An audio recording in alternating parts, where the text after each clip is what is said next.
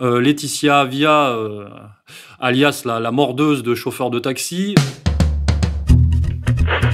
Attention, qui que vous soyez, attention, cette fréquence est exclusivement réservée aux urgences. Sans blague Et vous croyez que j'appelle pour commander une pizza?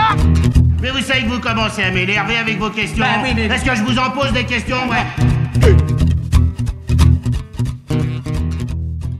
Le confinement national se termine, la surveillance globale commence. De plus en plus en proie à ses contradictions et approchant ses limites, la coronapsychose va laisser place à la gestion politique de l'après. L'après qui ressemble fortement à la radicalisation de l'avant, puisque les gesticulations du gouvernement et des réseaux de pouvoir ne sont que l'accélération d'une dynamique bien identifiée, j'ai nommé la sanctuarisation.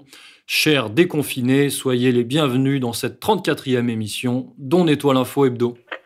Facebook, Google ou Twitter seront-ils un jour lavés des contenus haineux qui y circulent tous les jours? C'est en tout cas l'objectif de la loi contre la haine sur Internet. Examinée depuis mercredi à l'Assemblée, elle porte le nom de Laetitia Avia, qui en a fait un combat personnel. À vous, mes chers trolls, haters, sachez que nous nous battrons pour vous trouver, car ce que nous engageons, c'est la fin de l'impunité.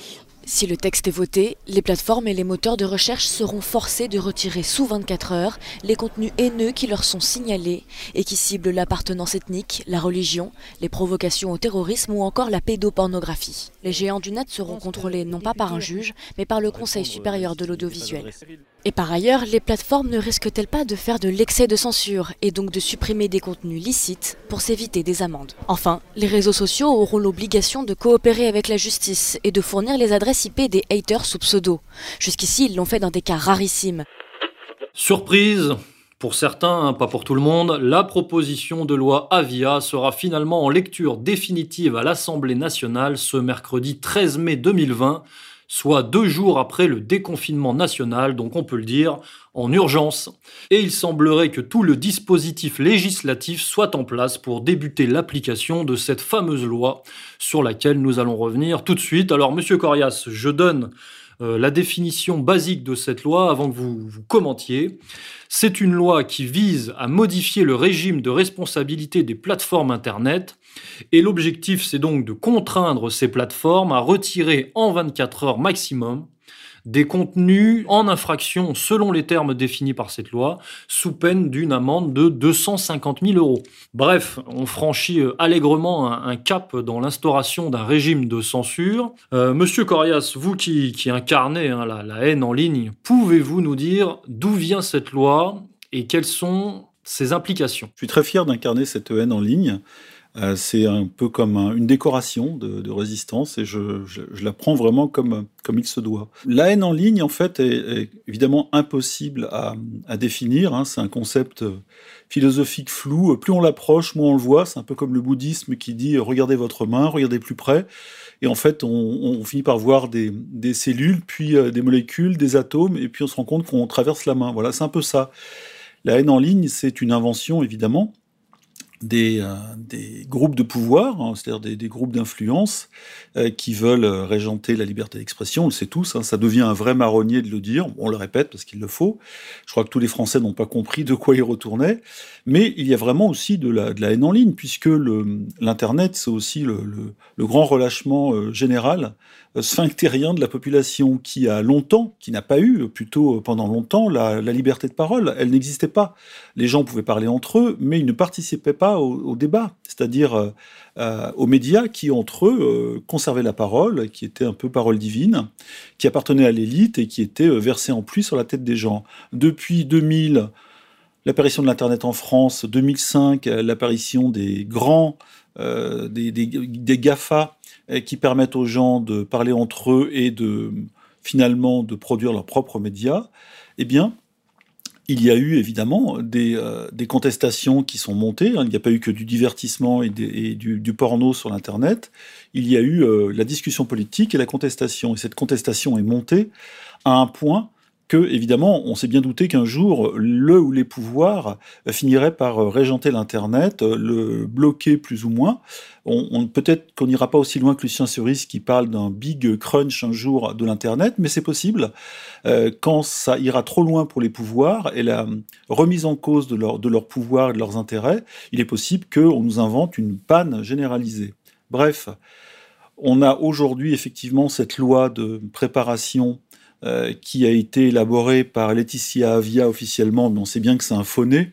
Laetitia Avia, on le dit directement, c'est le phoné du CRIF, c'est-à-dire en fait de, la représentation du pouvoir profond en France.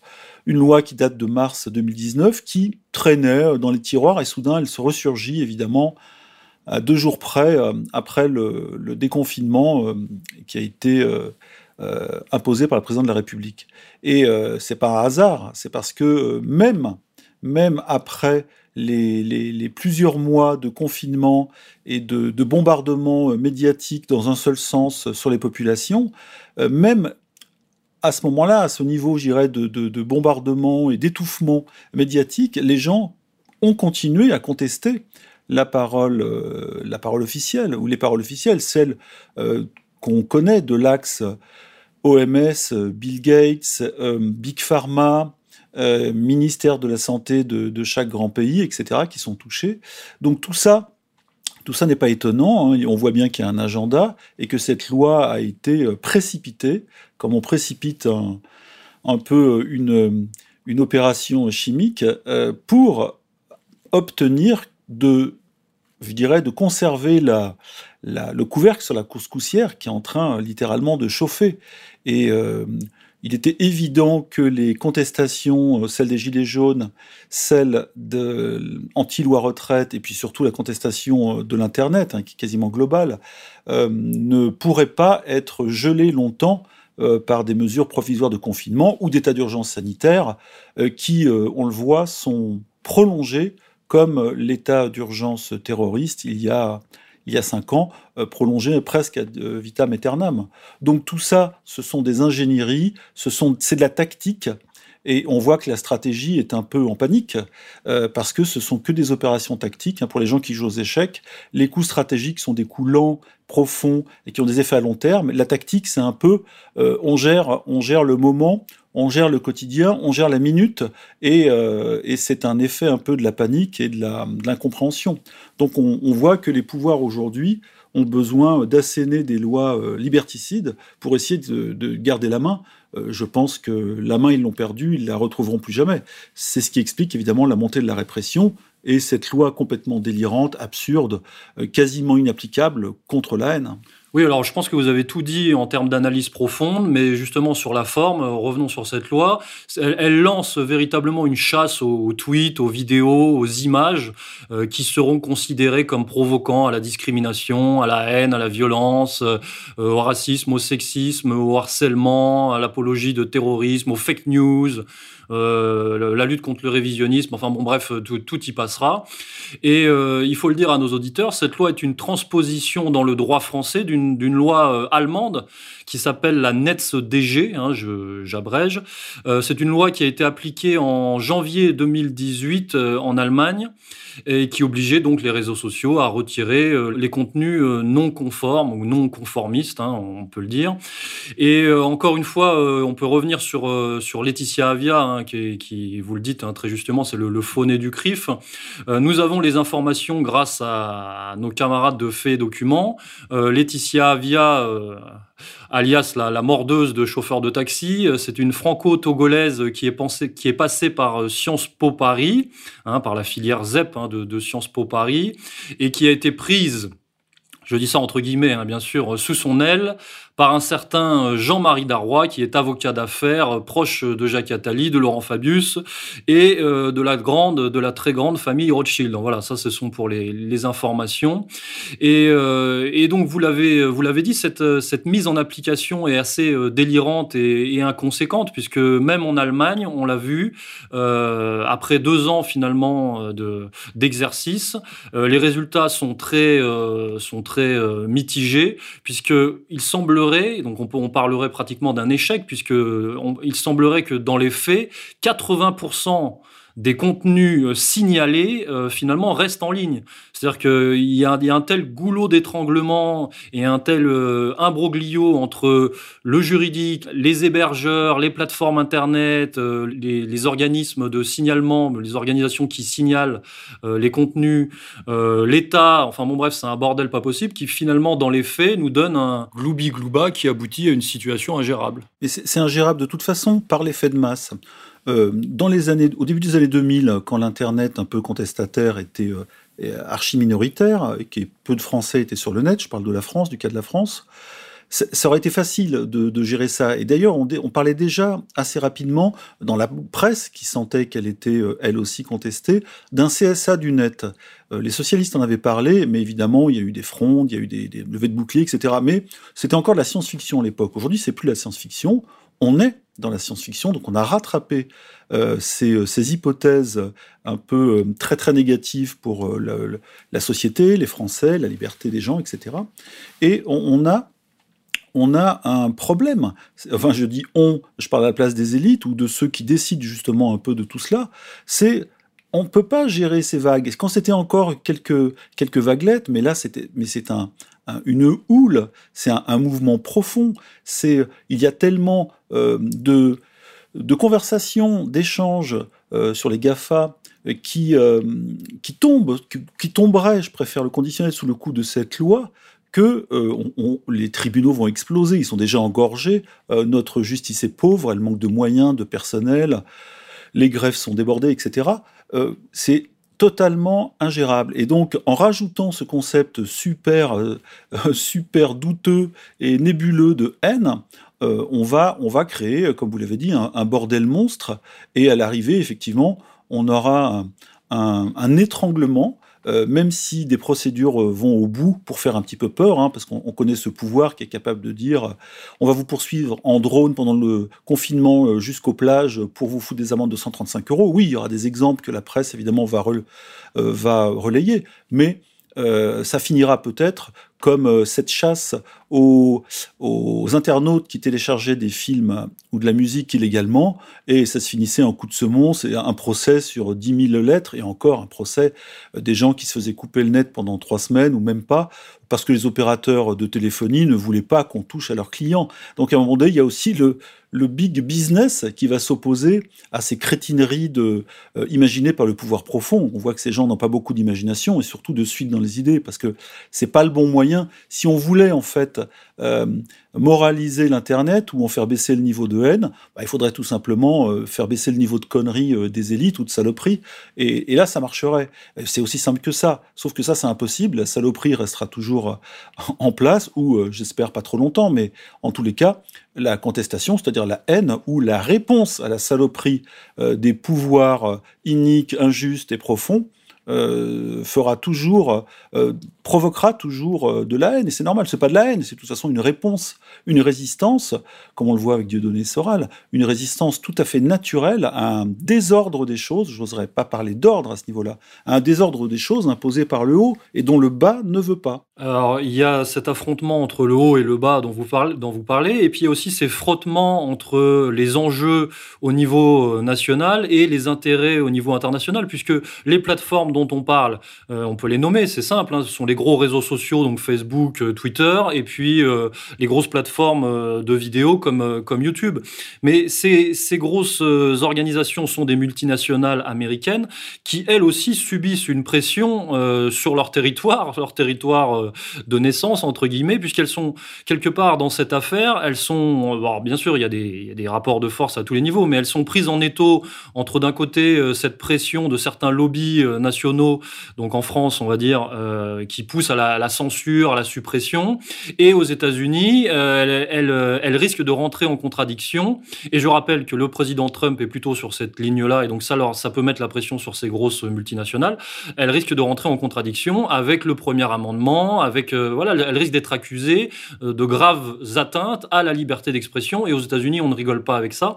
Donc encore, c'est un exemple de plus de cette difficile gestion de cette cette difficile mise en application de cette loi et de, de ce bordel, de ces dysfonctionnements à venir, certainement. Même si en plus, on voit que l'État donc a, validé cette loi par l'entremise de, de l'Assemblée de Laetitia Avia et de, de Cédric O, hein, le, Cédric, le secrétaire d'État au numérique.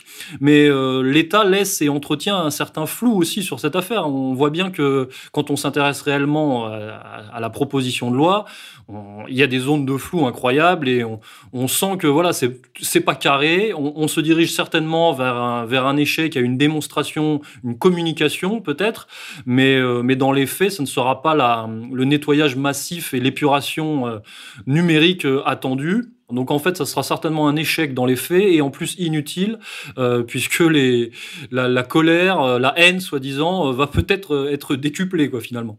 Et ce qui est intéressant, c'est que, vous l'avez dit en passant, c'est que le, les GAFA ou les GAFAN, parce qu'on ajoute Netflix maintenant, il faut dire les GAFAN, hein, comme Cédric O, notre secrétaire d'État chargé de la surveillance numérique, eh bien, ces, ces GAFAN sont pris entre le chien et l'os, c'est-à-dire entre les injonctions de, de ces réseaux d'influence, qui sont puissants, on le voit, et euh, évidemment la satisfaction de leur clientèle qui veut de la liberté, euh, qui veut communiquer. Et donc, euh, c'est le heurt entre deux pouvoirs et qui sont pas toujours sur la même longueur d'onde, c'est-à-dire le, pouvoir du big business et puis le pouvoir de ces, de ces réseaux d'influence. Et là, pour le coup, qui se heurte, parce qu'on voit bien que Orange, très longtemps, a renaclé. Et pourtant, Orange, c'est la fille de l'entreprise d'État France Télécom, et elle a renaclé, parce qu'aujourd'hui est devenu un business privé avec des capitaux d'État quand même, mais qui, euh, qui ne veut pas, euh, euh, qui, voit l'intérêt de presque de la liberté de ses clients, et plus ces réseaux d'influence mettent la pression pour limiter la liberté des gens, euh, la liberté de circuler sur les autoroutes de l'information, tout simplement, et surtout de dire ce, qu'ils pensent, même sans haine, avec ou sans haine, peu importe, eh bien, euh, eh bien là, il y, a un bug dans la matrice, encore un, et c'est assez marrant de voir que c'est un peu comme De Gaulle qui disait euh, de Londres, euh, lors de son appel du 18 juin en 40, euh, les forces allemandes qui aujourd'hui ont l'avantage mécanique seront vaincues par des forces mécaniques plus fortes. Et là, on se dit que peut-être les réseaux de pouvoir, euh, de pouvoir profond, hein, c'est-à-dire les réseaux d'influence, hein, franc-maçonnerie, sionisme, etc., eh peuvent se heurter à des réseaux autrement plus puissants ou autrement puissants qui un jour vont, vont penser que euh, ça va à l'encontre de leurs intérêts aussi. Et, et, puis il y a évidemment la nouvelle, les nouvelles lignes euh, nationales euh, incarnées par Xi Jinping, Vladimir Poutine et Donald Trump, parce que vous citez souvent Donald Trump, mais c'est vrai, lui il a pris le parti en partie euh, des gens parce que c'est aussi une force. Et là, je rejoins ce que disait Cerise. Il a dit ils ont le capital économique, mais on a le capital humain. Ça joue aussi, donc c'est, c'est, on peut pas euh, négliger ça.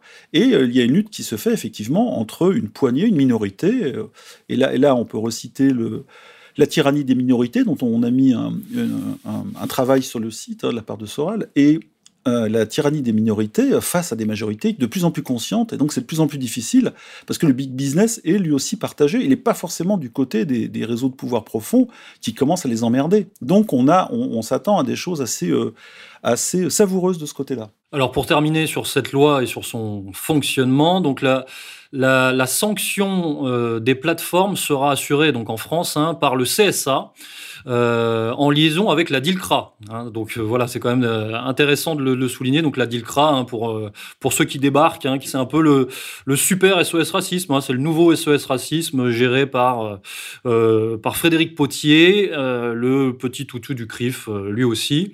donc voilà. Donc d'ailleurs, le lobbysionniste voulait et veut que cette loi, cette loi Avia, soit adossée à la, nouvelle définition de l'antisémitisme dont on a déjà parlé l'année dernière euh, qui euh, la nouvelle définition de l'antisémitisme définie par l'IRA et qui elle qui condamnait donc euh, finalement l'antisionisme et euh, la, toute contestation d'Israël. Voilà, on voit bien que quand même il y a des euh, il y a des forces et, et même si cette loi dans son application sera toute relative, il y a quand même un risque, notamment pour nous, hein, pour pour notre association et notre média, on pourrait effectivement voir nos plusieurs vidéos passer à la trappe, se faire supprimer, voir notre chaîne YouTube. Donc il y a quand même un, réel risque, même si euh, de manière massive, euh, ça sera encore une fois un, drôle de bordel.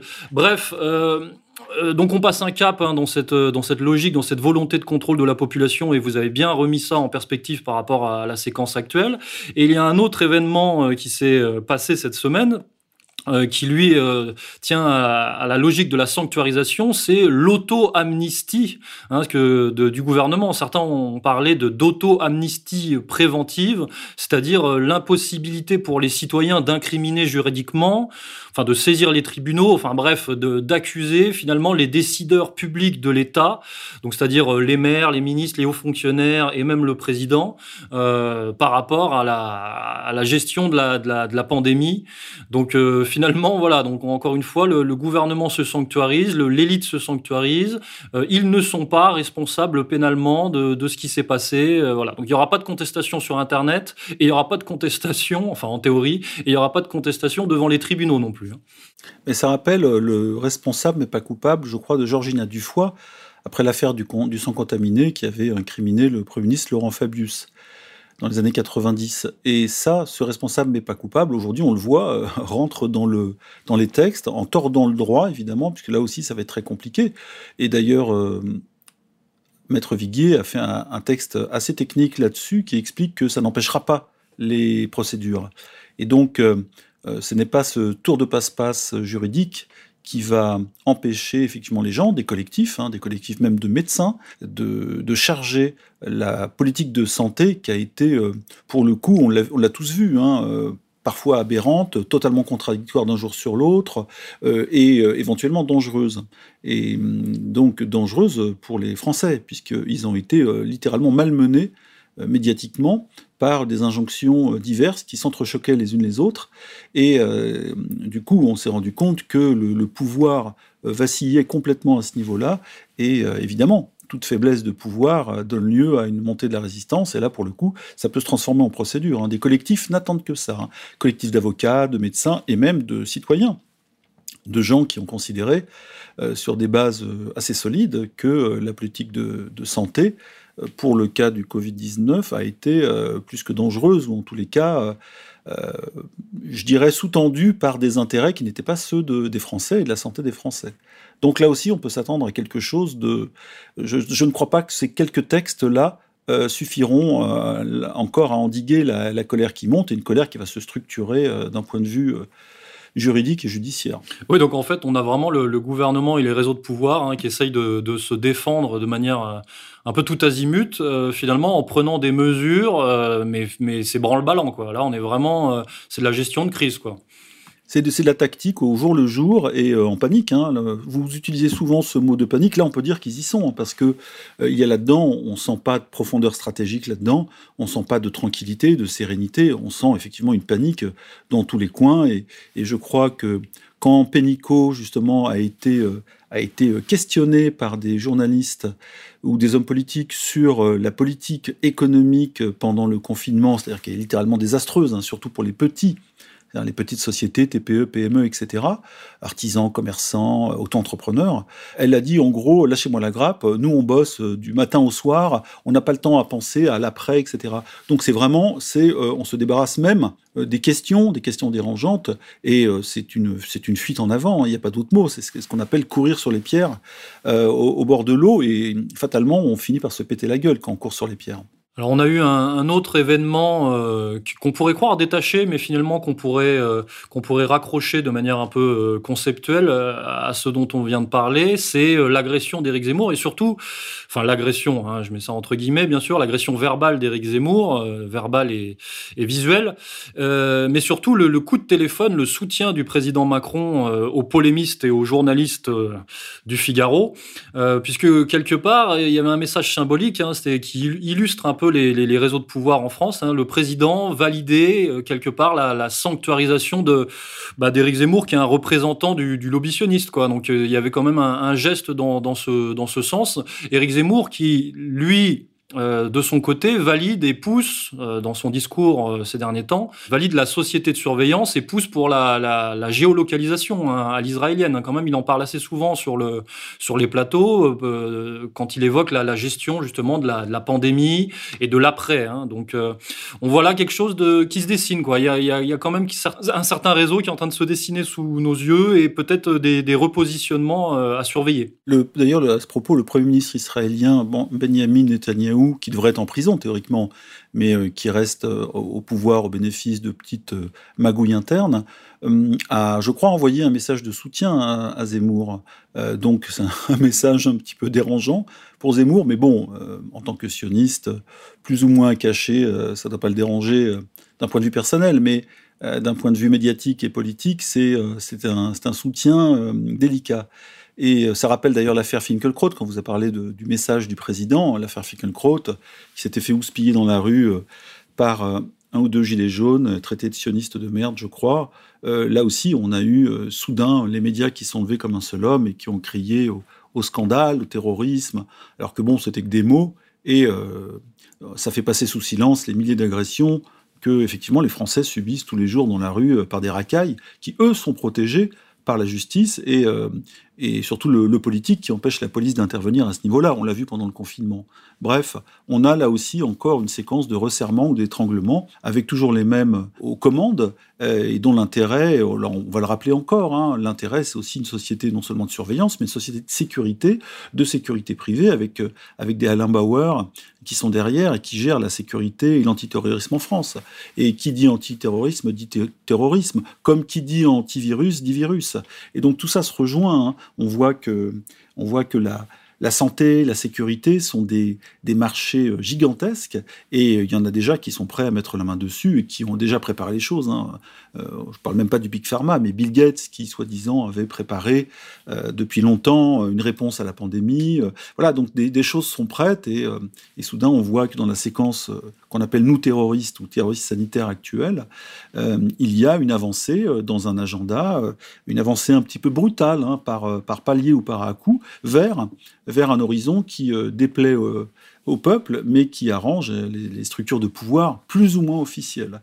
Et même si on a des gouvernements encore élus, ou pas des gouvernements ou des présidents comme Macron, euh, ou dans les autres pays, eh bien, on voit que euh, un autre pouvoir est en train de, prendre la main, de faire pression sur ces pouvoirs élus et de, renverser l'ordre des choses au détriment de, peuples entiers. Et, on, a là un cas à gérer pour les gens un cas de conscience. Hein. C'est comme si on était en 40, euh, en occupation. Il faut que les Français ouvrent les yeux et se disent euh, maintenant, voilà, soit j'accepte, je baisse la tête, soit j'entre en résistance.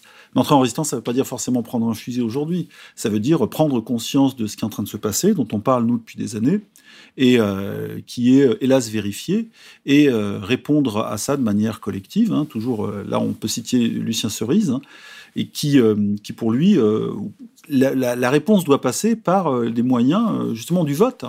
Et euh, l'idée, c'est de renverser un pouvoir profond qui est bien en place par un vote démocratique. C'est-à-dire que pour ça, il faudrait aussi que des candidats anti-pouvoir profond apparaissent. Et là, c'est une autre paire de manches. Voilà. Mais je ne veux pas aller trop loin dans cette direction, monsieur de Brague.